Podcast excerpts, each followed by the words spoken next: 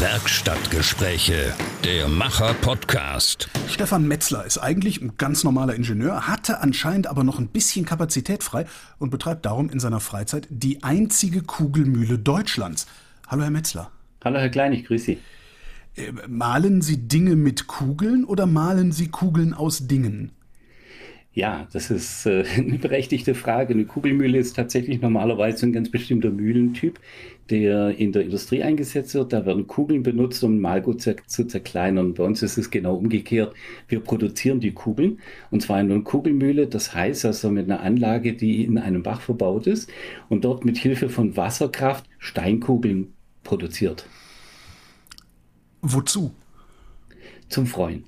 Es ist einfach nur zum Freuen. Es ist so zwecklos schön und das macht, glaube ich, auch so den großen Reiz aus für viele Leute, die uns besuchen hier in Neidlingen, dass sie einfach sehen, hey, das sind einfach Gegenstände, die sind einfach wunderschön. Sie haben eigentlich gar keinen Zweck und äh, ich denke, das gibt dem Leben auch so eine, eine gewisse Würze.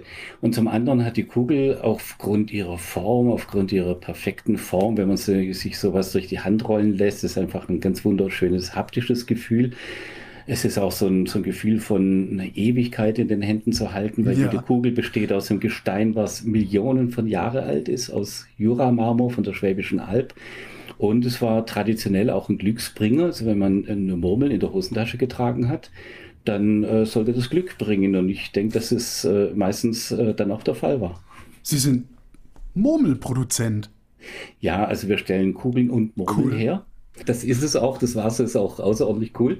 Es ist tatsächlich kühl und je kühler das Wasser, umso höher ist auch seine Dichte und umso höher ist auch die Kraft des Wassers. Also die besten Malergebnisse, die erzielen wir tatsächlich im Winter, ne, wenn kaltes oh, Wasser Moment, da ist. Das, das müssen Sie, Moment. Also, Sie, also Ihre Kugelmühle ist eine Wassermühle. Wir müssen ganz, ja. ganz früh anfangen. Ähm, mhm. Sie sagten vorhin, normalerweise würde man Kugeln benutzen, um Malgut zu zerkleinern. Sie machen es genau andersrum. Äh, haben Sie sich das ausgedacht oder ist das ein sehr, sehr altes Handwerk, das Sie wiederbelebt haben? Ja, es ist tatsächlich ein uraltes Handwerk, was es überhaupt auch nur in ganz kleinen Gebiet gab. Also man vermutet so im Süden Deutschlands ungefähr bis rein nach Österreich, möglicherweise auch noch in der Schweiz, aber da ist so gut wie gar nichts belegt. Und man braucht eben Wasser dazu. Klar, die Mühle, die wird mit Wasser äh, angetrieben. Und äh, man braucht natürlich das entsprechende Gestein dazu. Ne? Also in Gegenden, wo Sand oder, oder Kies vorkommt, also gab es natürlich dann dementsprechend keine Kugelmühlen. Und früher, also als, als, als es ganz früher, also als diese also ja. Kugelmühlen ja, verbreiteter waren, waren die, hatten die Kugeln da irgendeinen anderen Zweck, außer schön zu sein? Also Kugelmühlen gibt es schätzungsweise seit, naja, es ist ganz schwer, weil so, man muss es aufgrund von Funden eigentlich zurückverfolgen. Also die älteste noch erhaltene Kugelmühle ist, glaube ich, 500 oder 600 Jahre alt, wurde in Österreich bei einem Hochwasser mal freigelegt. Ähm, wahrscheinlich sind noch sehr, sehr viel älter, weil es gibt auch Kugelfunden, also in einer unglaublichen Präzision aus dem Mittelalter. Und auch damals schon vor, vor 500, 600 oder vielleicht auch 1000 Jahren hat man die Kugeln eigentlich auch zu nichts anderes verwendet, einfach als, als Spielzeug, als, äh, mhm. als Kugel zum Freuen und als Glücksbringer natürlich. Und das ist eigentlich das Schöne, dass es äh, schon immer diesen Zweck hatte, von den Anfängen bis heute noch. Wenn es eine Wassermühle ist, die ist nicht so aufgebaut wie eine Mühle, mit der Mehl gemahlen wird, oder? Ja, das ist richtig. Also die, es irritiert unsere Besucher, die, wir, wir kriegen ja sehr viele Besucher aus der ganzen Region und äh, die irritiert es oft, äh, wenn sie dann bei uns stehen, finden die Mühle nicht, obwohl sie direkt davor stehen. Und zwar deswegen, weil die meisten Mühlen sind ja ein Gebäude. Ne? Da ist ein ja. Gebäude, da wird, äh, hängt außen ein Rad dran und das genau. sieht man dann, das ist auch dann ganz groß und das hängt dann irgendwie im Bach und im Innern des Gebäudes findet dann der Malgang statt. Und bei uns ist das eben völlig anders. Also da, da steht nämlich gar kein Gebäude Gebäude im Bach, sondern da sind einfach äh, Räder im Bach verbaut und die kriegen ihr Wasser über Rinnen, über hölzerne Wasserrinnen zugeleitet und dann fällt der Wasserstrahl von oben auf die Mahlwerke und die drehen sich auch noch liegend. Das ist schon mal was Ungewöhnliches, weil die meisten äh, Mühlräder drehen sich ja aufrecht um eine äh, waagrechte Achse. Da rollt, da rollt praktisch ein Rad äh, immer im Kreis in der normalen. Ja, es dreht sich flach, es dreht sich liegend um eine stehende Achse, ja. Und der Durchmesser ist auch sehr klein. Das ist, überrascht die Leute auch. Meistens stellt man sich ein riesiges Mühlrad vor. Und in dem Fall sind die ganz klein. Die haben einen Durchmesser von einem Dreiviertel Meter ungefähr. Und bei uns in Neitlingen sind vier Stück im Bachbett verbaut. Das hängt einfach davon ab, also wie viel Wasser so im Jahresdurchschnitt zur Verfügung steht. Und wir haben mal ausgerechnet, und das hat sich auch tatsächlich bewährt, dass so also vier Mahlwerke so toujours eigentlich über das ganze Jahr, außer meinen extremen Trockenzeiten, so betrieben werden können aufgrund der zur Verfügung stehenden Wassermenge im Bachbett verbaut. Also sie, sie haben, man kann sich, man, kann, man muss dazu sagen, man kann sich das auch angucken. Es gibt ein paar Bilder und zwar in unserem Blog hornbach.de/slash Macher. Ähm, ihre, ihre, ihre Kugelmühle besteht im Grunde aus zwei Teilen. Ne? Unten so eine Lauffläche und obendrauf dann sozusagen der Mahlstein, aber die liegen aufeinander. Warum verbauen Sie das im Bachbett? Warum haben Sie das nicht wie jeder anständige Müller in einem Gebäude? Ja, das Gebäude brauchen wir eigentlich gar nicht, weil die, äh, die Wasserkraft äh, wirkt direkt am Ort des Geschehens. Und es ist eigentlich nicht erforderlich, da ein Gebäude drüber zu bauen. Also ein Gebäude brauche ich dann, wenn ich ein empfindliches Malgut habe, zum Beispiel Getreide. Stellen Sie sich mal vor, wir vermahlen jetzt Getreide und da regnet es rein. Ne? Mhm. Dann schimmelt das Getreide, ist ganz klar, das hält nicht. Und das muss trocken bleiben. Deswegen sucht man im Bach die Energie und leitet die ins Innere des Gebäudes und da finden dann, da drehen sich dann die Mühlsteine. Und bei uns ist es so, diese Kugeln, die brauchen ja, die müssen vor Nässe nicht geschützt werden. Ganz im Gegenteil, ist sogar super, wenn die, wenn die nass werden beim Produzieren, also direkt im Wasser verarbeitet werden, weil es entsteht ja auch ein bisschen Abrieb dabei. Und der Abrieb stört eigentlich den Mahlgang. Das heißt also, die Mühle wäscht sich ständig selber sauber durch das umgebende Wasser, was ja auch gleichzeitig antreibt. Und das ist gut für den Mahlgang. Und deswegen machen wir das nicht im Trocknen, da muss ich den Staub dann anderweitig wieder ausleiten.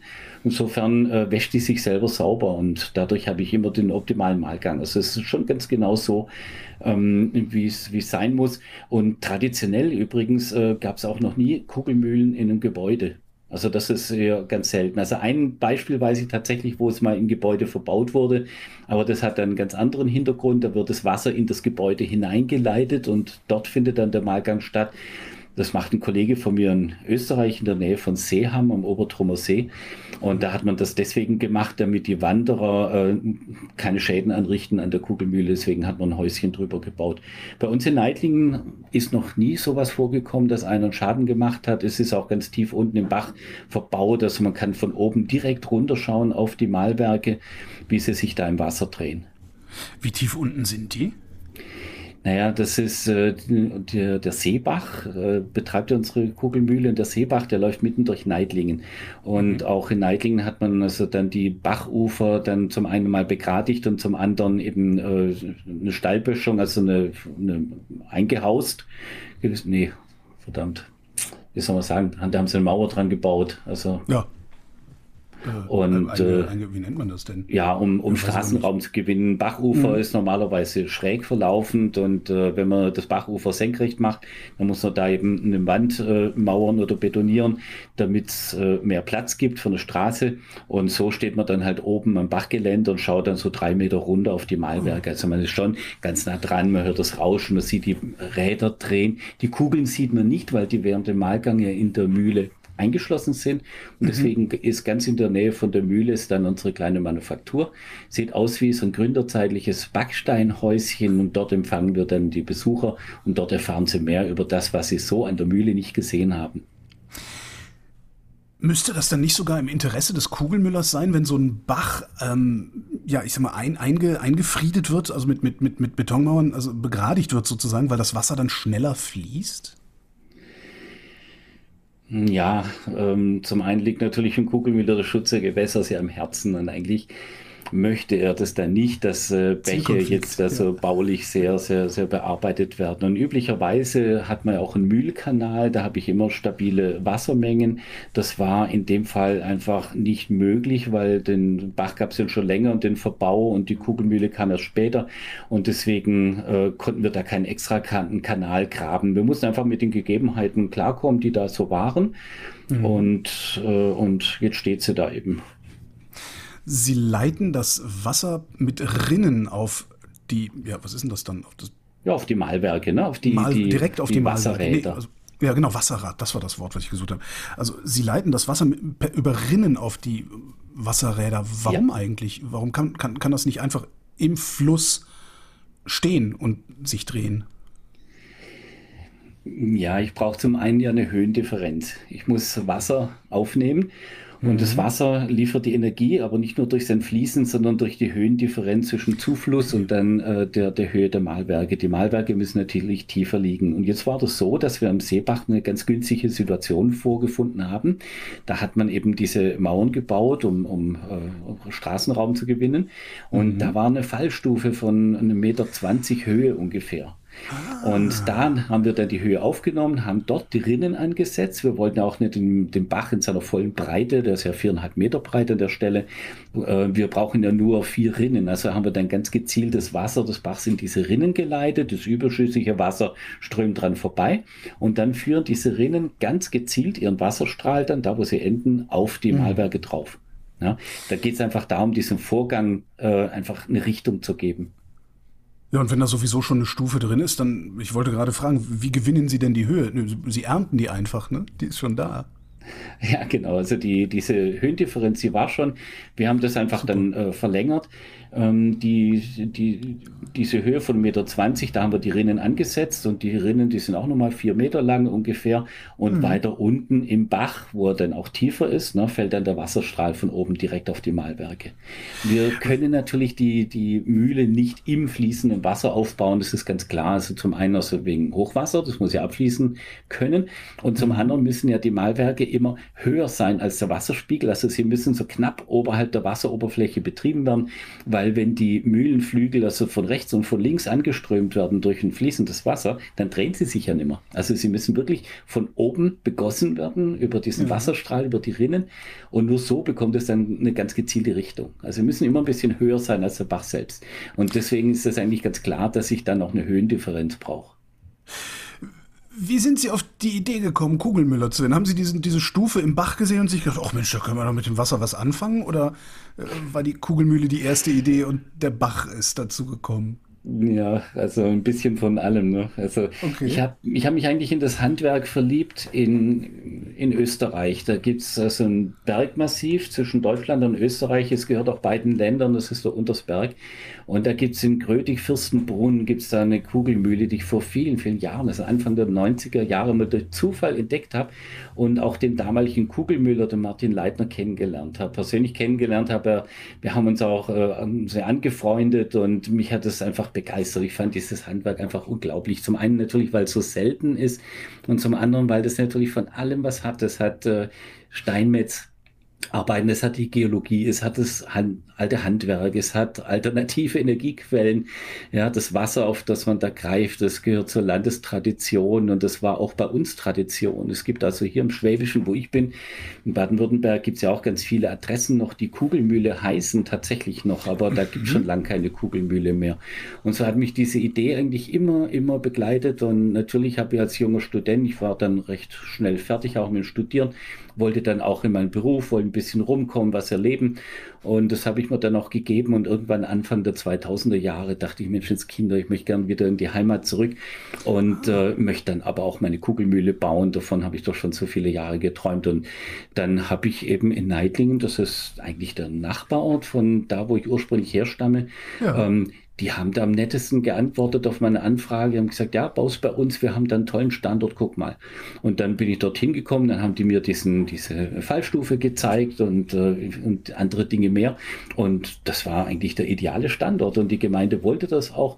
Und ähm, ja, und so, so kam ich dazu, dass ich das in, in Neidlingen dann realisieren konnte. Sie mussten noch nicht mal nach einer Genehmigung fragen, sondern die haben sich sozusagen bei Ihnen beworben, die haben sich aufgedrängt. Nein, also es war nicht so. Nein, nein. Also ich habe da einfach schon mal gefragt, auch äh, woanders und Neidlingen hat einfach am nettesten geantwortet. Und es mhm. ist klar, wenn man sowas macht, man investiert ja nicht nur Geld, sondern auch Lebenszeit und Liebe und, äh, und das möchte man nur dort tun, wo man das Gefühl hat, das fällt in, auf einen fruchtbaren Boden. Ne? Aber mhm. Genehmigungen sind natürlich nicht erspart geblieben. Das ist sogar was ganz Großes. Also das kann nicht jeder einfach irgendwo in den Bach mal was installieren, was einbauen und so. Also das muss natürlich schon genehmigt werden. Zum einen natürlich von der Gemeinde, aber ganz besonders vom Landkreis, äh, vom Landratsamt, von der Gewerbeaufsicht, von der Gewässernutzung, äh, vom Umweltschutz und von der Fischerei. Das ist, da wären wir sogar im Regierungspräsidium. Also das war schon eine ganz große Sache. Ne? Deutschland, das Land der Zuständigkeiten. Ja, ja, ich meine, seit halt für und wieder. Aber man fühlt sich auf jeden Fall mal sicher und man hat alles richtig ja. gemacht und alle Genehmigungen liegen ja auch vor, aber das war schon ein bisschen was Größeres. Ne? Aber das ist ja auch das Praktische an der Bürokratie. Man, wenn sie funktioniert hat, also wenn das, das Ergebnis ist verlässlich. Ja, ja, ja. das muss man wirklich sagen, ja. ja. Äh, sie haben Zeit investiert, Sie haben Geld investiert. Wie viel haben Sie investiert? Verraten Sie, wie viel Geld Sie investiert haben? Nee, kann ich es so nicht sagen. Nee, das ist über Jahre, weiß ich. Okay. Wie viel Zeit haben Sie investiert? Oh, meine ganze Freizeit. Ich glaube, das kann man schon so sagen. Also es ist ja nicht nur so, dass da Steinmetzarbeiten gemacht werden müssen, sondern es ist ja auch, man muss ja in die Steinbrüche fahren, das äh, notwendige Material beschaffen und äh, das alles neben dem anderen Beruf. Ich bin ja ansonsten, habe ich auch noch was Anständiges gelernt. Ich bin berufstätig und mache das dann abends, ich mache das samstags und äh, dann ist ja noch was. Äh, es interessiert ganz viele Menschen, was wir da machen in Neidlingen mit der ja. Kugelmühle. Das fasziniert die Leute wirklich durch alle Altersgruppen, die kommen kommen uns besuchen. Und dann heißt es auch, ähm, dass dann auch jemand da sein muss, der das zeigt und erklärt und äh, auch ähm, ja, und deswegen äh, arbeite ich sonntags und feiertags dort auch. Ne? Und dort verkaufen wir natürlich auch die Kugeln, weil dadurch finanzieren wir uns. Äh, Sie sagten Steinmetzarbeiten. Haben Sie die selber gemacht oder sind Sie dann zum Steinmetz gegangen und haben gesagt, so muss es designt sein? Ja, am Anfang habe ich natürlich schon Hilfe gebraucht, weil, weil ich bin ja kein gelernter Steinmetz und äh, habe dann aber relativ rasch, also ich habe das ja auch beim, bei dem Kugelmüller, bei Martin Leitner, habe ich ja auch, auch dann äh, viele Sachen äh, lernen dürfen. Aber die Arbeit ist bald so viel geworden, dass ich Helfer gebraucht habe. Also ich habe dann Leute eingestellt, ähm, die als äh, auf Helferbasis bei mir mitgearbeitet haben gegen Bezahlung. Und dann spielt natürlich der Arbeitsschutz plötzlich eine große Rolle. Und so konnte ich dann ziemlich rasch feststellen, dass ich also diese traditionelle Art der Steinbearbeitung aus Arbeitsschutzgründen eigentlich gar nicht mehr machen konnte. Habe mir dann alternative Ideen ausgedacht, dass ich das Ganze aus Bohrkernen mache. Das heißt, ich muss ein ganz neues Verfahren entwickeln. Und, Sie laufen mir äh, schon wieder, Sie laufen mir schon wieder weg, Herr Metzler. Ehrlich? Wir sind ja noch bei den Steinmetzarbeiten, also beim, beim, Herstell beim, Herstellen der Mühle selbst. Äh, und, und, ähm. Nee, das sind tatsächlich die Steinmetzarbeiten, die wir wirklich aus Steinen herausbohren. Wir bohren also die Kugeln, also als ersten Schritt tatsächlich aus den Steinen heraus. Also das sind keine, man stellt sich den Steinmetz immer vor, das ist einer, der mit dem Hammer an irgendeinem Stein rumklopft. Ja, genau. Und genau das wollte ich nicht mehr. Sie nehmen nicht irgendwie einen Stein und kloppen den erstmal so rund wie möglich, um ihn dann in die Kugelmühle zu legen, wo, wo er dann ganz rund wird, mhm. sondern wie fangen Sie an? Ja, Ziel ist auf jeden Fall, mal einen Rohling zu erhalten, der erstens von der Größe her passt und zweitens mhm. schon rollfähig ist. Weil die Mühle macht ein, ein, eine rollende Bewegung und dem muss der Rohling schon folgen können. Also da können Sie nicht einfach so einen Pflasterstein reinlegen, das wäre natürlich super. Ne? Oder einen zufällig gefundenen Stein, ach, der sieht aber hübsch aus, den lege ich da mal rein. Wenn und ich Zeit das, genug hätte, würde das trotzdem funktionieren? Oder? Nee, sie wird sich gar nicht bewegen. Also diese okay. Kraft wird sie gar nicht aufwenden können. Alles klar. Ne? Und äh, würde natürlich auch zu Schäden an der Kugelmühle führen und deswegen muss da schon passend vorbereitetes Material reingefüllt werden. Und dieser Vorgang vom, vom rohen Stein, wie er vorgefunden wurde aus dem Steinbruch, bis zum rollfähigen Material. Das ist dann das, was wir tatsächlich dann aber auch in einem Gebäude machen, in der nahegelegenen Manufaktur, und wo dann unter der Woche diese Steinmetzarbeiten stattfinden. Und das eben nicht so, wie dass man mit dem Hammer an zum Stein herumklopft, sondern das wäre, das wäre also keine, keine sehr angenehme Arbeit. Man hat den Lärm, den Staub, äh, die Splitter im Auge und solche Dinge. Und ich wollte einfach ein besseres Verfahren haben, auch ein effizienteres Verfahren, auch wenig, mit weniger Abfällen. Und so kam ich einfach mal auf die Idee, die Kugeln äh, in den verschiedenen Größen herauszubohren aus einem größeren Stein. Der, der kann natürlich auch eine Naturform haben, so wie er im Steinbruch eben vorgefunden wird. Und die hole ich mir dort ab äh, suche mir das schönste Gestein raus, weil Sie können ja auch nicht jedes x-beliebige Gestein verwenden.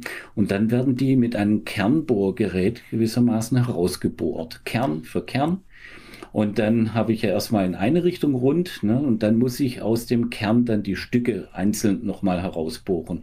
Und das ist dieser Vorgang, den ich dann Sie, selber... Sie bohren, Sie bohren erst eine, sozusagen eine, eine Marmorstange Genau. Aus dem Stein raus? Ja. Und was machen Sie dann mit der Stange, damit es rund wird? Diese Stange wird dann flach hingelegt und dann wird wieder reingebohrt. Und dann äh, ähm, gibt es so ein Stück, das sieht aus wie, ja, wie so ein Sofakissen, kann man sagen. Und das wird dann nochmal um 90 Grad weitergedreht und zum dritten Mal gebohrt. Also werden die Zipfel von dem Kissen ah. weggebohrt. Und dann habe ich so ein Stück, das ist so im, im Grunde eine Kugel mit Ecken eine Kugel mit so Zipfeln dran. Und die schleift man noch ein bisschen flach und dann hat man so wirklich so ein Stück, was dann wirklich super rollen kann und in die Kugelmühle eingelegt werden kann. Und das macht man unter Umständen, also wenn man Glück hat, dann kann man sogar aus einem Kern mehrere Stücke rausgewinnen. Ne? Also wenn man Glück hat. Aber dazu muss der Stein wirklich gut geeignet sein. Das ist dann das Auge, was man dann äh, sich ähm, gewinnen muss, also das, äh, die, die, die, die, Einschätzung des, des Gesteins, ob das jetzt geeignet ist und wo ich die Bohrungen ansetzen muss, ja, dass ich da wirklich einen Rohling habe, der mir nachher auch in der Kugelmühle nicht zerbricht. Ne? Also wenn ich da so einen ganz Stimmt, feinen das geht ja nicht übersehe, nur um die Optik, ja klar. Ja, ja. Genau, da geht es auch um die wirklich die ganz äh, ganz äh, sachlichen Eigenschaften des Steins. Also er darf keine Risse oder Sprünge aufweisen. Das ist wirklich ganz giftig. Also wenn er mir dann zerbricht in der Mühle, dann kommt der Mahlgang zum Stocken und dann äh, komme ich am nächsten Tag wieder, dann, dann hat sie sich nicht gedreht. Ne? Also folglich also kam der Mahlgang zum Erliegen. Also Rissesprünge ist nichts. Dann äh, sollte er natürlich auch schön sein, weil wir wollen nachher noch verkaufen oder müssen nachher verkaufen. Deswegen machen wir das ja auch dann am Ende. Und äh, das heißt also, es muss nachher ein schöner Stein rauskommen. Und das sollte ich eigentlich schon dem, dem rohen Stein schon angesehen haben, ob dann nachher schöne Kugeln rauskommen oder, oder, oder nicht. Ne? dann so Löcher, Poren oder Hohlräume oder, oder, oder ausgewaschene Stellen wollen wir natürlich auch nicht drin haben. Wir wollen schon die fertige, richtige, glänzende Kugeloberfläche haben. Und ich muss noch äh, ermessen können an dem Stein, ob er überhaupt polierfähig ist, weil ähm, schön ist natürlich schon eine Kugel, die auch richtig glänzt nachher. Ja. Aber das macht nicht die Mühle, das Polieren, das machen Sie dann hinterher noch. Die mal. Politur machen wir dann ganz am Ende noch mal selber. Da haben wir auch noch mal ein eigenes Verfahren entwickelt. Und, ähm, und die Mühle macht aber die perfekte Kugel. Und die ist dann zum Teil auf Hundertstel Millimeter genau. Das ist wirklich unglaublich. Hundertstel? Und äh, die macht die perfekte Form. Wahnsinn. Wie, wie lange braucht die Mühle? Also Sie haben Ihren Rohling dreimal gebohrt, äh, die, die, die mhm. Öhrchen abgemacht, dann werfen Sie den in die Kugelmühle. Wie lange braucht die Mühle denn dann, um auf ein Hundertstel Millimeter eine Kugel zu? Ja, das hängt ein bisschen von der Wassertemperatur ab. Also ich habe richtig starkes oder kräftiges Wasser, wenn ich eben kaltes Wasser habe, also im Winter vor allem. Da machen wir auch die meiste Produktion und dann geht das zum Teil über Nacht. Also innerhalb eines Tages, auf jeden Fall spätestens sind dann die Kugeln wirklich fertig. Je kälter das Wasser ist, desto besser malt die Mühle? Ja, das liegt an der Dichte vom Wasser und die verändert sich. Ach so, weil das ja von Temperatur. oben kommt und wenn es. Ja. Genau. Da gibt's ja diese sogenannte Anomalie des Wassers. Das hat man irgendwann mal in der Schule gehört. Kein Mensch äh, hat da eine Relevanz für sich erkannt. Aber in der Natur ist es ganz, ganz wichtig.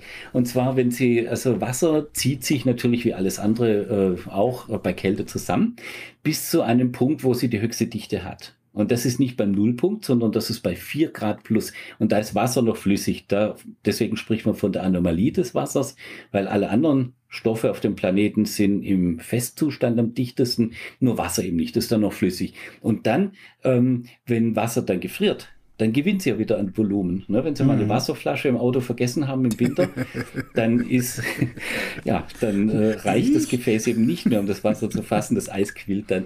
Und ähm, also das ist auch, also wir haben die idealen Temperaturen oder Wassertemperaturen haben wir so zwischen plus vier und minus vier Grad ungefähr. Und das Wasser, solange es ja fließt, und das ist ja ein Bach, also der fließt immer und wenn er fließt, hat er immer mehr als null Grad. Ist ja logisch, ne? sonst wäre mhm. er ja Eis.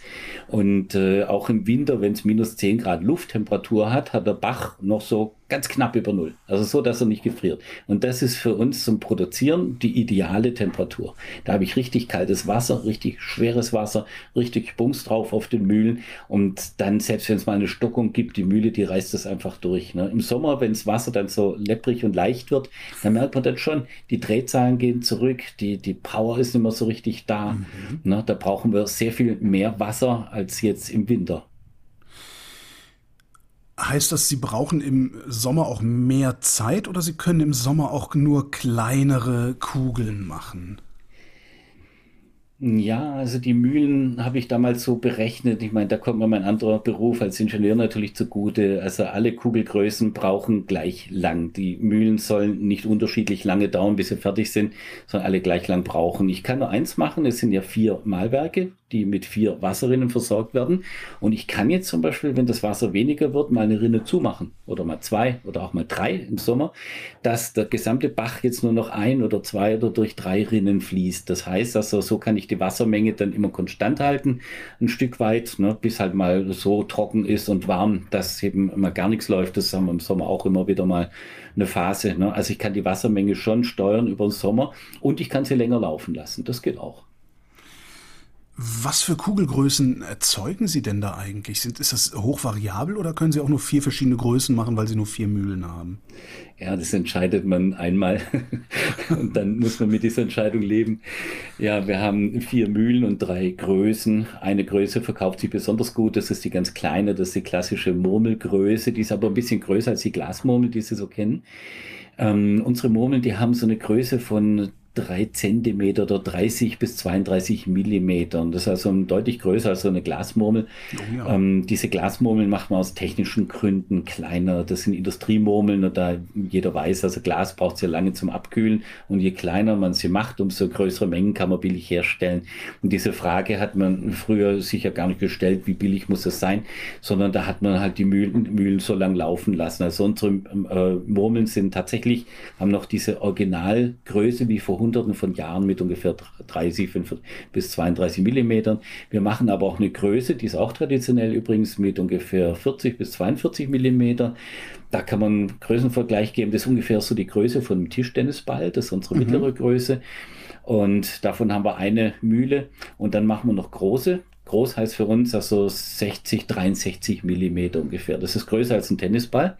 Ja. Von dem haben wir auch eine Mühle und nur von den kleinen, da haben wir zwei Mühlen, also die beide äh, dieselbe Größe produzieren. Aber warum verkaufen die Kleinen sich am besten? Das sind die billigsten, ne? Ja, zum einen so, das wird auch gerne mal mitgenommen als Souvenir oder wenn Familien mit Kindern da sind, dann wollen die Kinder natürlich einen, die kriegen dann halt eine kleine. ähm, aber vielleicht aber auch, ähm, dass man mehr kaufen kann. Das ist auch oft so. Also wir haben ja ganz verschiedene Gesteine und die sehen auch total ganz unterschiedlich aus. Ne? Und je nachdem, wo das Gestein herkommt. Dann gibt es viele, die sagen, also ich kaufe lieber die kleinen, aber dafür mehr. Und dann habe ich eine kleine Kollektion von diesen Standorten von der Schwäbischen Alb. Ne? Je nachdem, wo die halt herkommen, habe ich von jedem Standort habe ich dann was. Was für Gesteine gibt es denn da alles? Ja, so, zunächst mal von der Region. Wir sind ja, Neidlingen liegt ja zwischen Stuttgart und Ulm. Das ist in Baden-Württemberg. Äh, da, da direkt hinter Neidlingen fängt die Schwäbische Alb an. Und das ist so ein Karstgebirge. Das baut sich dann so auf 800, 900 Meter plötzlich auf und äh, ist entstanden durch Meeresablagerungen aus dem Jurameer von ungefähr 120, 140 Millionen Jahren. Und diese Meeresablagerungen sind heute versteinert, voller Fossilien und Kristalle. Und da haben wir, äh, und da dieser Stein ist unglaublich wertvoll, weil er einen ganz, ganz hohen Anteil an Kalzit enthält, also ein kristalliner Kalk. Äh, nicht das, was wir als Kesselstein aus dem Wasserkocher kennen, das ist natürlich auch Kalk, aber ähm, naja, das ist so wie der Ruß und der Diamant, ne? beides Kohlenstoff, einmal wertvoll, einmal nicht. Und so ist es wie zwischen Kesselstein und dem Marmor von der Schwäbischen Alb. Also der Marmor auf der Alb ist natürlich außerordentlich hochwertig und wird äh, in großen Steinbrüchen auch abgebaut. Und bei uns muss er auch noch schön sein, weil in Steinbrüchen, da baut man eben für, für andere Zwecke ab, also jetzt nicht nur für uns alleine. Wir wollen natürlich von dem edlen Stein auch noch den schönsten haben. Und der ist sehr kristallin, der funkelt in der Sonne. Und da gibt es verschiedene Standorte, wo, wo diese Steine herkommen. Und ähm, vor der Schwäbischen Alb gibt es auch nochmal Schichten. Da gibt es den Muschelkalk, dann gibt es den Schwarzjura. Ganz in der Nähe ist auch Holzmaden. Die Fossiliensammler kennen das von dem Urweltmuseum, was dort gibt äh, und, und, den äh, Urweltfunden. Und das haben wir natürlich auch in Kugelform dann. Ist der Stein, den Sie benutzen, eher ein Abfallprodukt aus der eigentlichen äh, Steingewinnung im Steinbruch oder müssen Sie auch gezielt dahin gehen und der Stein brechen lassen? Nein, also der Steinbruch, den, der könnte natürlich von den Umsätzen, den, den er mit uns macht, jetzt nicht alleine existieren. Ja, das ist also, klar. natürlich geht dann äh, da sehr viel in die Industrie. Ne? Also Steinmehl wird sehr viel gemacht, es werden natürlich auch Bauprodukte hergestellt, Zement gebrannt. Also das ist schon sehr, sehr hochwertiger Stein und äh, da gibt's äh, eine Organisation, die mal ausgerechnet hat, äh, dass jeder Mensch ungefähr 20 Kilo Stein pro Tag verbraucht und das ist tatsächlich so.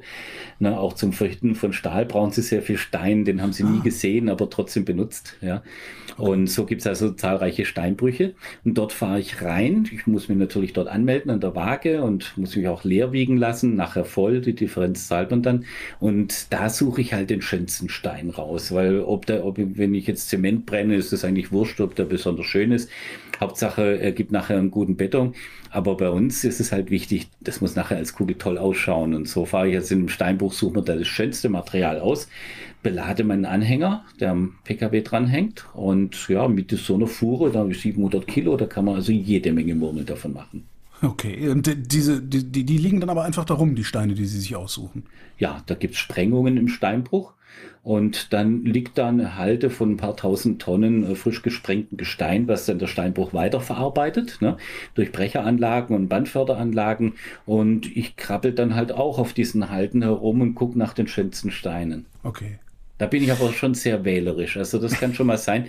Ja, also ich muss ja dann mit dieser Entscheidung nachher leben. Ne? Ja. Ich, hab, ich gucke natürlich schon, dass ich wirklich das äh, schönste Material dort äh, rausholen kann und äh, damit es nachher als Kugel auch was aussieht. Da hilft auch ein bisschen Erfahrung, wenn man den Stein dann auch selber verarbeitet, dann kann man vielleicht schon am rohen, gebrochenen Stein irgendwo schon erkennen, was es dann nachher als Kugel mal geben könnte und natürlich auch jetzt schon selektieren möglichst keine Risse, keine Löcher, Poren, Hohlräume, Sprünge, alles das, was also nachher die Produktion stören könnte, versucht man eigentlich schon im Steinbruch schon zu selektieren.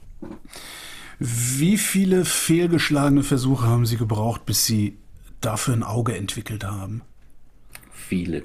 Ich kann es nicht zählen. Können Sie es in Murmeln ausdrücken? Ich möchte es auch nicht zählen. Ja, also, naja, na, na, man zählt ja da nicht mit. Ne? Also, das, da könnte ich Ihnen jetzt keine belastbare Zahl nennen. Und selbst wenn ich Ihnen eine Zahl nennen würde, wüssten Sie jetzt nicht, ob das auch so stimmt. Ich kann nur sagen, äh, viel zu viele. Ähm, natürlich, äh, Versuch macht klug. Ähm, das haben wir dann schon auch gemerkt. Ähm, auch vor allem, wenn man, wenn man ja so, so ein Verfahren entwickelt, also die, die Stücke rauszubohren statt rauszuschlagen. Ja, das ist ja ein Verfahren dem Sinn, was ja wirklich völlig neu war und neu entwickelt werden musste. Also gab schon auch viele, ja, viele Irrtümer, wo man gedacht hat, das könnte funktionieren und war dann anders, aber besser. Aber das hat man schon rausgefunden. Aber ich bin immer einer, der sich einfach nicht entmutigen lässt. Das äh, ist halt auch so. Ich bin in so einem Fall also unglaublich zäh. Und da gebe ich auch nicht auf. Und äh, wenn ich gewusst hätte, was auf mich zukommt, ich hätte es gelassen.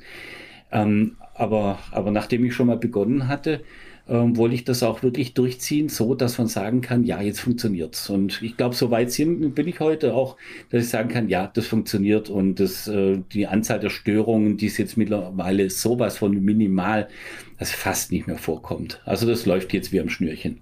Seit wann? Also wie lange hat es gedauert, bis es wie am Schnürchen angefangen hat zu laufen? Oh je. ja.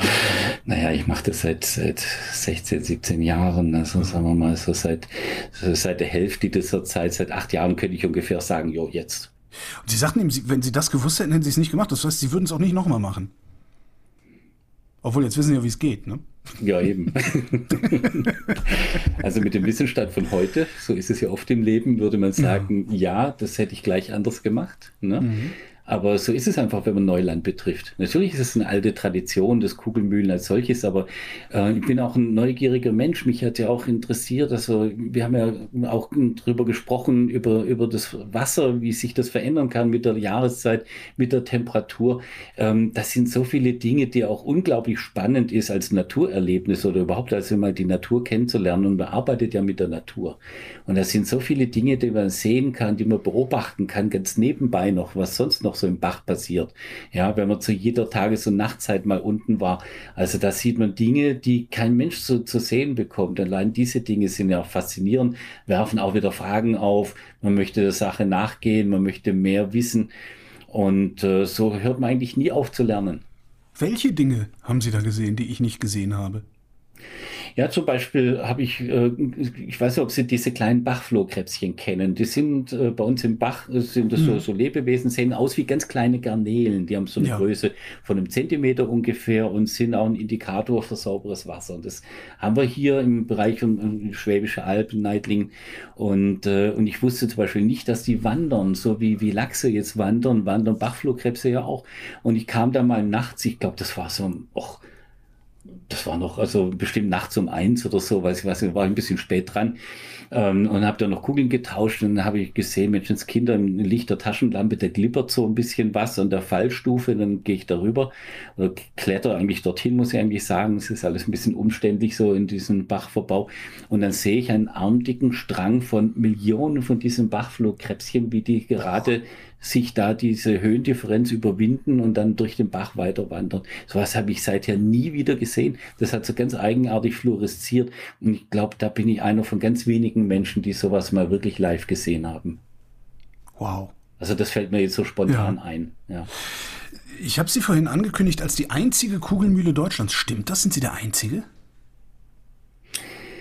Ja, es ist, äh, gibt immer wieder mal welche, die sich mal dran versuchen, die dann irgendwann mal wieder entnervt aufgeben. und äh, es gibt auch welche, die lassen das so als Werbeträger laufen für irgendeine äh, andere Sache, die ihnen wichtiger ist.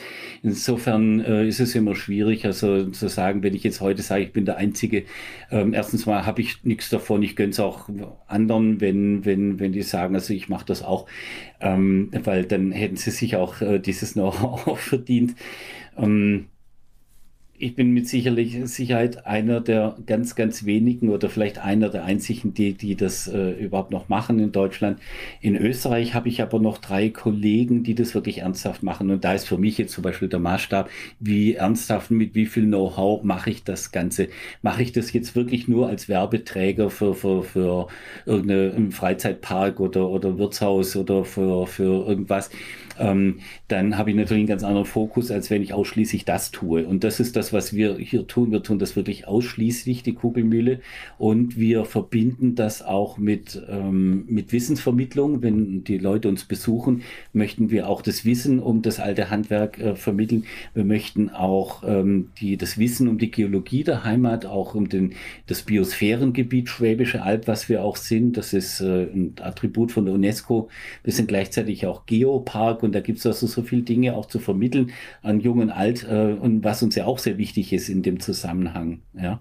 Und äh, wir, das ist auch, und wir haben natürlich auch enorm viel Know-how entwickelt, also diese neuen Verfahren. Wir haben Kugelmühlen überhaupt mal erforscht, ja, was denn da überhaupt stattfindet, wie denn dieser Malgang überhaupt stattfinden muss, was da wichtig ist, damit es eben diese runden Kugeln gibt. Ich glaube, das hat keiner vor uns äh, mal äh, so in dieser Intensität gemacht. Was ist denn wichtig, ja, damit es diese vor allen Dingen hochpräzisen Kugeln gibt.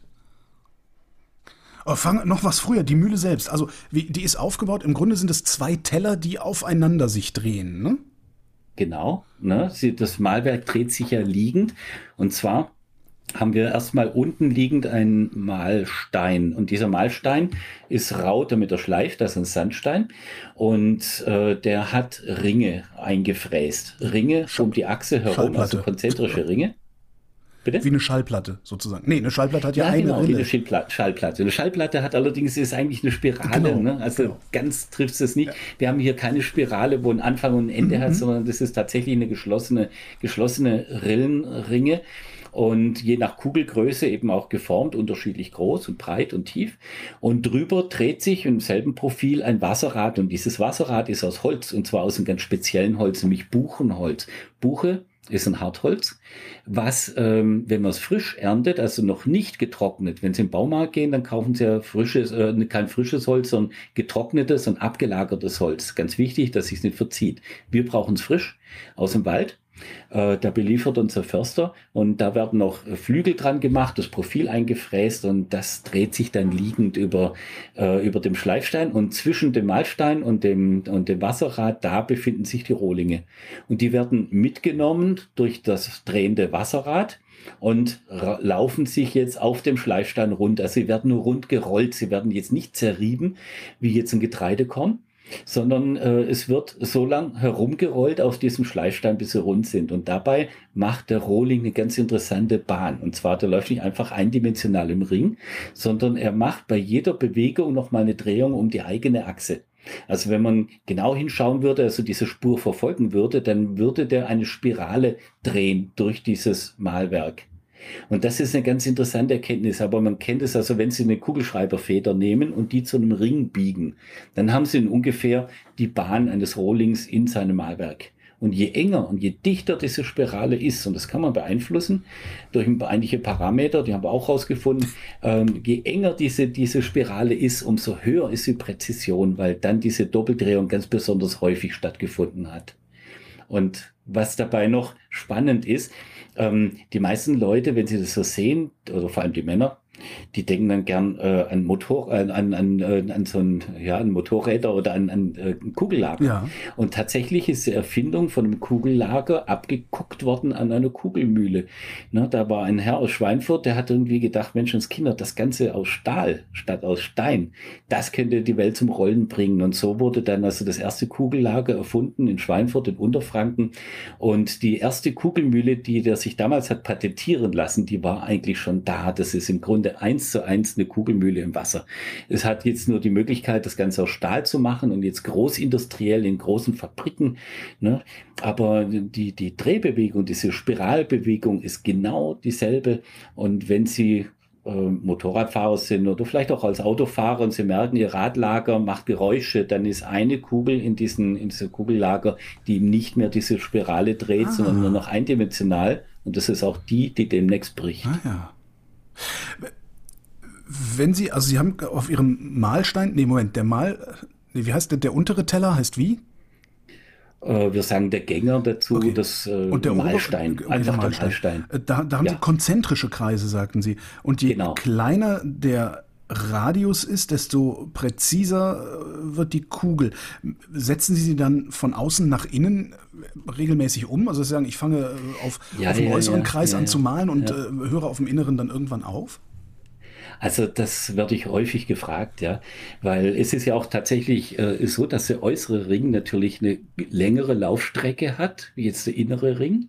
Und das sollte man dann auch meiden, meinen, dass die von außen schneller fertig werden und dass man die vielleicht umlagern muss, ne, um, um die nochmal äh, damit wir dann rundum dasselbe Ergebnis haben. Aber tatsächlich ist es so, dass äh, an den inneren Ring, wo weniger Strecke gelaufen wird, dafür die Anzahl der Doppeldrehungen höher ist. Das heißt, egal wie lang die Strecke ist, wichtig ist, wie oft er da seine Doppeldrehung gemacht hat. Und die ist außen wie innen fast gleich. Ah, ja, guck an. Und deswegen sind die, äh, sind diese, ähm, ja, wir haben das über viele, viele Simulationen haben wir das dann mal äh, raus, äh, rausgefunden. Und äh, tatsächlich sind die inneren Kugeln genauso schnell fertig wie die äußeren. Muss ich also nicht umlagern. Ja, Gott sei okay. Dank. Stellen Sie mal vor, im Winter, das ist nicht sehr schön da unten. Also Stimmt, ja. da ist es kalt, ja, und dann noch im Wasser. Ja, Sie ja, stehen mit Gummistiefeln im Wasser, die müssen ohne Handschuhe da in diese, diese engen Rillen reinfummeln. Also da, da freut man sich, wenn man das nicht so oft machen muss. Ne? Also zum Glück, ich muss wirklich nur einmal reinlegen und am nächsten Tag komme ich wieder und dann hole ich sie wieder raus. Alle fertig. Und ich hatte das richtig verstanden, der obere Teller, also das Wasserrad ist aus Holz. Ja, das ist aus Holz. Und das verrottet Ihnen nicht? Ja, also Buchenholz ist wirklich sehr empfindlich, wenn Sie es im Wald sammeln, so als Brennholz oder zum Grillen. Ähm, da verrottet es wirklich ganz, ganz schnell. Und zwar, was Buche nicht ab kann, das ist äh, Wechselfeuchte. Ne? Nass werden, trocknen, nass werden, trocknen. Oder so Kontakt mit dem feuchten Waldboden, das mag er nicht. Aber wenn Sie es in der Dauernässe haben, dann wird Buche sogar, ich habe den Eindruck, noch härter, als wenn Sie es, äh, wenn Sie das einfach so verwenden. Ja, also Dauernässe ist gut. Okay. Wenn ich, sobald ich es dann aber aus dem Wasser rausnehme und dann meinetwegen als Gartendeko irgendwo hinstelle oder sowas und es dann im Wetter ausgesetzt ist, dann verfällt es 0, nix. Sie haben ebenso beiläufig gesagt, ja, das haben wir erforscht, da haben wir Simulationen gemacht. Wie um Himmels Willen haben Sie simuliert, was in dieser Mühle passiert? Am Rechner? Ja, da gibt es verschiedene Verfahren. Das ist dann, das geht aber schon in die Ingenieurswissenschaften. Ne? Aber wir haben ganz am Anfang, da werden Sie jetzt vielleicht lachen, aber äh, ich habe mir einfach im Baumarkt einfach so Holzkugeln gekauft mhm. und habe die lackiert. Mhm. Und ähm, da ging es mal darum, also mal diese Bahn zu bestimmen. Ne? Wir haben also dann diese äh, Holzkugeln also farblich äh, markiert, äh, angemalt und haben sie dann laufen lassen und haben dann geschaut, wie sich der Lack abträgt. Ja, da sieht man dann so Spuren, so äh, Lackabtragsringe, wie sie sich über die Kugel ziehen. Und da haben wir dann gesehen, nach welchem Prinzip also diese, diese Abtragsringe dann über die Kugel laufen. Und das geht wirklich in alle Raumrichtungen. Das ist unglaublich. Aber wie sind ja. Sie überhaupt auf die Idee gekommen, das messen zu wollen? Also ich hätte gedacht, naja. ich, also wenn ich sowas machen würde, ich würde halt in diesen unteren Teller basteln, ne, so Rillen rein, ne, den oberen Teller, und dann ja. würde ich da einfach Steine reinwerfen und gucken, was passiert. Und so sähen meine Kugeln dann wahrscheinlich auch aus. Was, was ist bei Ihnen anders als bei mir? Ja, ich weiß nicht, das, ist, das hat mich einfach interessiert. Okay. Man sagt ja den Schwaben ein bisschen nach, sie sind Tüftler und ja, vielleicht äh, steht, trifft es dann doch ein bisschen zu ähm, weil ich, mir hat es einfach nicht gereicht, einfach zu gucken, ja, legst mal was rein und äh, nachher holst du es wieder raus, alles andere musst du nicht wissen. Nee, also ich habe schon versucht, diesen Vorgang zu verstehen. Ich wollte schon wissen, was da läuft. Und, und nachdem, und das Problem ist also, sie sehen ja nicht rein. Ne? Das ist also vom Wasser umwirbelt und Sie können selbst mit einer Endoskopiekamera können Sie jetzt nicht die Bahn einer Kugel jetzt ganz genau nachzeichnen. Wir haben dann auch mal versucht, also einfach mal einen Punkt auf so eine Kugel zu malen, auf eine fertige Kugel, haben die dann äh, auf diesem Malstein nur kreisen lassen, haben geschaut, wie sich dieser Punkt dann ähm, bewegt, ja, wo der bei der nächsten Runde dann auftaucht und bei der übernächsten Runde und so. Aber das ist jetzt keine richtig gute Simulation gewesen, weil da die Kugel frei ist und nicht von beiden, von zwei Seiten geführt wird. Aber da haben wir auf jeden Fall unsere Methoden gefunden. Und am Anfang waren das wirklich so Feld-, Wald- und Wiesenmethoden, gerade mit diesen lackierten Kugeln. Aber es hat wirklich funktioniert. Man hat da sehr schnell dann schon ein Bild bekommen. Dann muss man es einfach nur noch dreidimensional ziehen und dann hat man die Bahn. Haben Sie denn eigentlich ja. auch die Körnung dieser Rinnen im Mahlstein ausprobiert? Also ich würde es Ihnen jetzt ja. zutrauen, so nach dem Gespräch. Ja, bisher. ja, das ist schon so. Ne? Wenn Sie eine Pfeile kaufen, die mit der groben Pfeile kommen Sie schneller voran, wie jetzt mit der, mit der feineren. Ja. Allerdings, äh, ein grober Mahlstein hat sicherlich den Vorteil, dass die Kugel wahrscheinlich schneller fertig wäre. Aber zwei Dinge stören mich dabei. Zum anderen haben Sie nachher eine Kugeloberfläche, vor der fertigen Kugel, die zu rau ist, nachher poliert werden zu können. Ne? Das ist dann, wenn sie einen groben Stein einsetzen. Und zum anderen wollten wir, wir arbeiten ja an einem Bach. Ne? Und ein Bach ist ein Lebensraum, der wohnt wer. Und der hat sich über Jahrtausende zu dem entwickelt, was er heute ist. Also möchte ich da so wenig wie möglich eingreifen. Und wenn ich jetzt einen Stein einsetzen würde, der hier in der Gegend nicht vorkommt, dann ähm, wahrscheinlich wird es nichts ausmachen, aber, aber wissen tue ich das nicht. Und mm. deswegen habe ich gesagt, nee, ich nehme einen Stein, der hier vorkommt und ganz in der Nähe kommt ein Stein vor, der ist extrem hart und wird hauptsächlich für den Dombau in Köln eingesetzt und in Ulm. Das ist der Rätsandstein. Extrem hart, mhm. dadurch hält er lange und sehr fein. Also der hinterlässt eine Kugeloberfläche, die perfekt zu polieren ist. Also die Kugeln kommen, wenn sie getrocknet sind, nass glänzen sie ja noch, aber wenn sie dann getrocknet sind, kommen sie so raus wie so Seidenmatt. Also so eine Mattigkeit, wenn sie eine Glasscheibe anhauchen oder einen Badezimmerspiegel, dann, dann gibt es so, dann ist so an der Stelle so ein bisschen matt. Und diese Mattigkeit, die haben sie noch und dann nachher auf der getrockneten Kugel. Und das lässt sich dann noch polieren. Ne? Und deswegen nehmen wir also keinen so groben Mahlstein, weil er vorkommt und weil er eben äh, in der Oberflächengüte von unserer Kugel also noch zu, zu grob wäre. Zum Polieren haben Sie da auch eine Maschine oder machen Sie es per Hand? Ja, das ist, also traditionell hat man da giftige Salze eingesetzt oh, als Poliermittel. Okay. Also früher war man dann sehr, sehr sorglos. Also, nee, das wollte ich natürlich auch nicht. Also ich habe dann, ähm, mache das auch nicht so mit, mit immer feineren Schleifpapieren. Ich muss sagen, ich habe hier eine Maschine entwickelt, die Kugeln polieren kann. Das war auch nochmal so ein Ding. Ne? Also ich wollte ja nachher einen Glanz haben, der nicht nur schön ist, sondern muss perfekt sein. Also er muss wirklich alles rausholen, was der Stein bietet. Es gibt natürlich Steine, Steine, die jetzt nicht so das Glanzpotenzial haben ähm, wie, wie andere Steine. Da, da sind die auch in sich unterschiedlich. Aber die Maschine, die holt also wirklich das Maximum raus. Ja? Und äh, das wird trocken poliert. Und da kann ich auch gleichzeitig mehrere Kugeln äh, durchpolieren. Ähm, die werden zwar knallheiß dabei, weil sie ja trocken poliert werden, was auch sehr ungewöhnlich ist. Das tun Steinmetze jetzt auch nicht. Aber ähm, ja, auch da habe ich also das Handwerk des Steinmetzes ein bisschen verlassen. Und klar, die werden natürlich wahnsinnig heiß, aber nachher sind die Kugeln perfekt. Und wenn sie sich abgekühlt haben, ne, kann man sie auch wunderschön in die Hand nehmen. Ist das eigentlich ein Geschäftsmodell, was Sie da machen? Also könnten Sie davon leben? Ja, das habe ich oft überlegt, also kann man davon leben. Also zum einen möchte ich es natürlich nicht, weil mein anderer Beruf macht mir auch wahnsinnig viel Spaß okay. und äh, bin ja auch sehr viel unterwegs und ich möchte den eigentlich nicht aufgeben und das müsste ich ja denn in dem Fall. Außerdem ist es so, äh, ich habe mir mal überlegt, wenn ich jetzt alle Mitarbeiter, die ich habe, alle Helfer, alle rausschmeißen würde und alles alleine machen würde, dann könnte man vielleicht sogar davon leben und noch müssen noch ein bisschen ausbauen.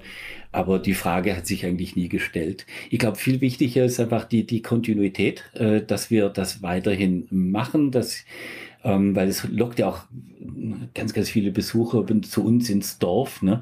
Und wir haben hier Gastronomie, die sich da natürlich auch über Gäste freut. Wir haben viele Brennereien, die sich über Kunden freuen. Wir haben Café und mittlerweile ein Café, was neu gegründet wurde und sehr gut läuft. Ja. Und das sind alles Leute, die natürlich auch äh, Erwartungen an mich richten, dass wir hier das weiterhin betreiben und auch in der Qualität. Ne. Aber weiter ausbauen möchte ich das eigentlich nicht. Also mal so schnell aufgeben kann man natürlich auch nicht, weil das ist dann keine Entscheidung, die mich ganz alleine betrifft. Ja.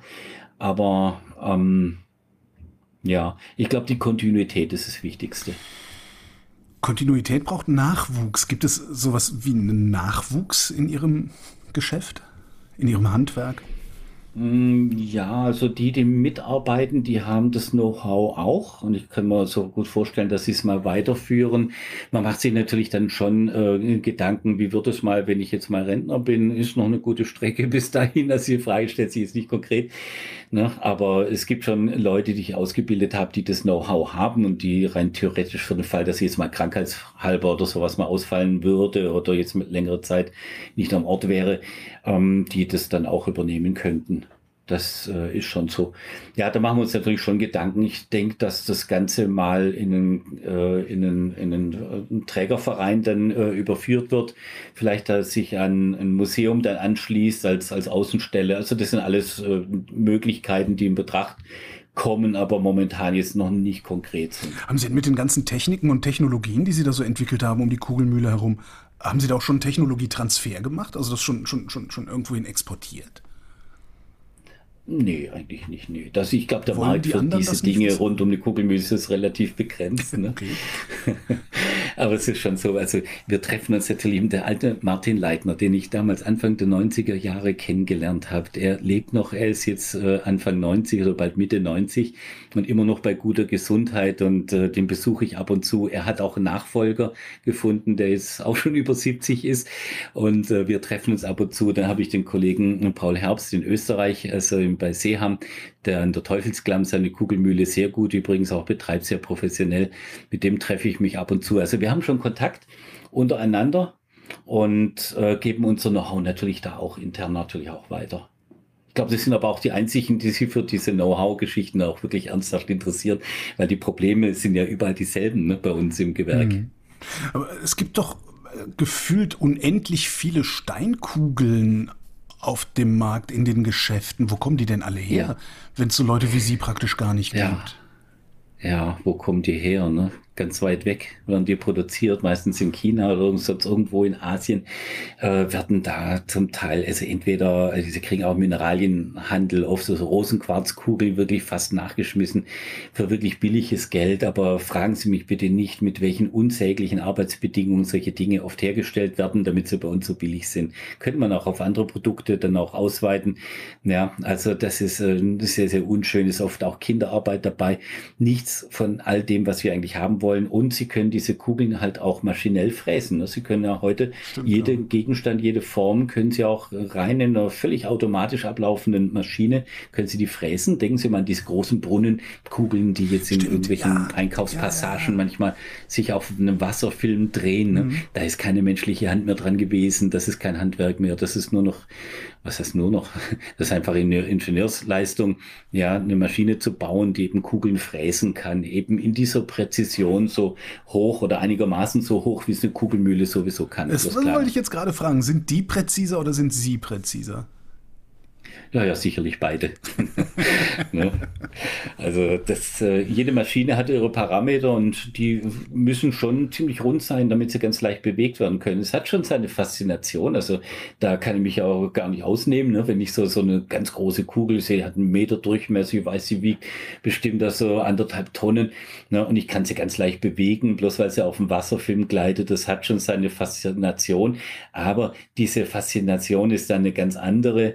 Jetzt ist eher eine physikalische Faszination als, als das, was wir an der Kugelmühle erleben, wo ja so viele Dinge ineinander fließen, wie eben das alte Handwerk, die Tradition, das ist ja ein deutsches Handwerk auch, ja, die, die Geologie, die Gesteine, äh, das, das Herstellen mit natürlichen Ressourcen, ja, da kommt viel mehr zusammen als jetzt an der großen äh, Brunnenkugel in der, in der, äh, in der Einkaufspassage. Wie viele Kugeln spuckt Ihre Mühle denn eigentlich so aus im Jahr? Ah, das hängt immer ein bisschen von der Wassermenge ab, okay. aber sie kann schon so, so, muss man überlegen, so 4.000, 5.000 Kugeln kann sie locker. Kommt natürlich drauf an, von welcher Kugelgröße. Ne? Ja, klar. Also kleine machen wir schon, schon mehr. Ähm, da, da passt ja auch mehr rein in so ein Malwerk, während von den großen Kugeln mache ich ja drei Stück pro Malgang. Also da sind wir von der Massenproduktion recht, recht weit entfernt. Ne, bei den kleinen, da kann ich schon 15 oder 16 Stück reinlegen, je nach Wasser. Ne? Und davon kann man sehr viel mehr machen. Wie viele Kugeln können Sie denn überhaupt in die einzelnen Rillen oder Rinnen legen? Ja, also bei den, bei den großen Kugeln, da haben wir nur noch eine Rille. Da passen also drei Stück rein. Und dann haben wir die, die mittelgroßen Kugeln, da laufen zwei Rillen, da passen neun Stück rein, drei in die innere und sechs in die äußere das hat sich einfach durch Experimentieren hat sich das so rausgestellt, wo wir die besten Ergebnisse haben. So verteilen wir das auf die Rinnen. Und bei den kleinen Kugeln, das sind drei Rillen, ne? weil diese Malwerke, die haben alle denselben Durchmesser. Ne? Und das Platzangebot äh, bestimmt dann auch die Anzahl der Rillen. Und bei den kleinen sind es halt drei. Und da haben wir, ja, ähm, da haben wir innen drei, dann haben wir fünf, von außen nochmal acht. Und das gibt dann zusammen 16. Und die werden nicht immer alles. Nicht jede Kugel wird dann so, dass man sie dann auch äh, weiterverarbeiten kann, dass man sie noch polieren und verkaufen kann. Also gibt es schon auch mal Ausschuss drunter oder mal eine Kugel, die aus irgendeinem Grund nicht ganz fertig geworden ist oder man hat einen winzigen Abplatzer irgendwo an der Oberfläche und denkt, Menschenskinder, ähm, die tun wir noch mal rein, dann läuft sie vielleicht ein bisschen kleiner. Aber, und, äh, aber dann ist diese, dieses kleine Abplatzerchen, diese kleine Schramme ist dann weg und man hat trotzdem eine schöne Kugel bei manchen blutet einem wirklich das Herz, die einfach verwerfen zu müssen. Was machen Sie denn mit denen, die Sie verwerfen müssen? Sie kommen einfach zurück in den Steinbruch oder in den Bach. Nee, also die hebt man sich auf. Weiß nicht, was damit zu tun ist. Also es gibt äh, Leute, die, die äh, ganz witzige Sachen draus machen.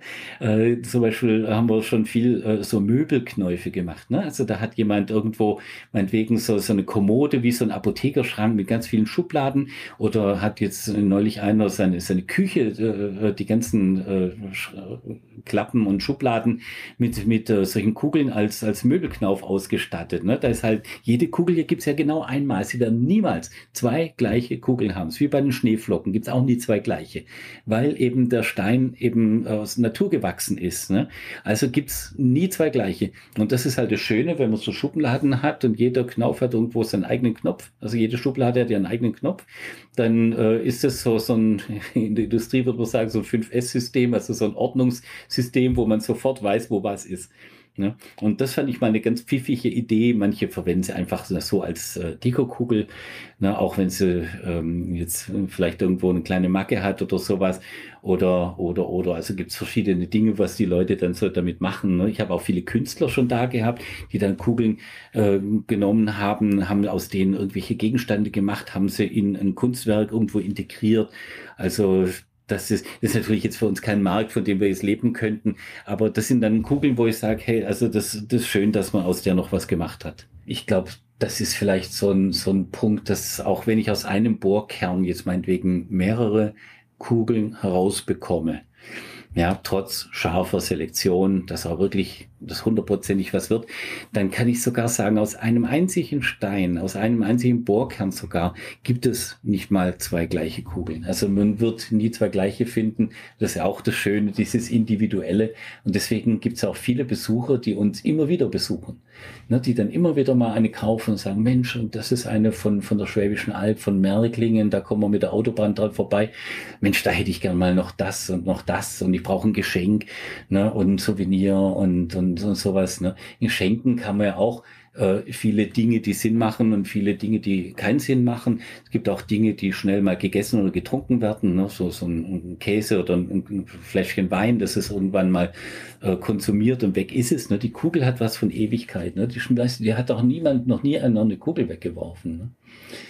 Also das ist mal schon spannend, was, was mich persönlich vielleicht fasziniert. Ich glaube, das habe ich vielleicht schon das ein oder andere Mal auch durchblicken lassen, dass es diese Kombination hat. Wir sind von, von verschiedenen Aspekten, die Leute interessieren können. Man denkt bei Murmeln gern mal an Kinder. Ja, das ist ein Kinderthema. Es ist kein Kinderthema. Kindermurmeln gab es natürlich auch, auch schon früher.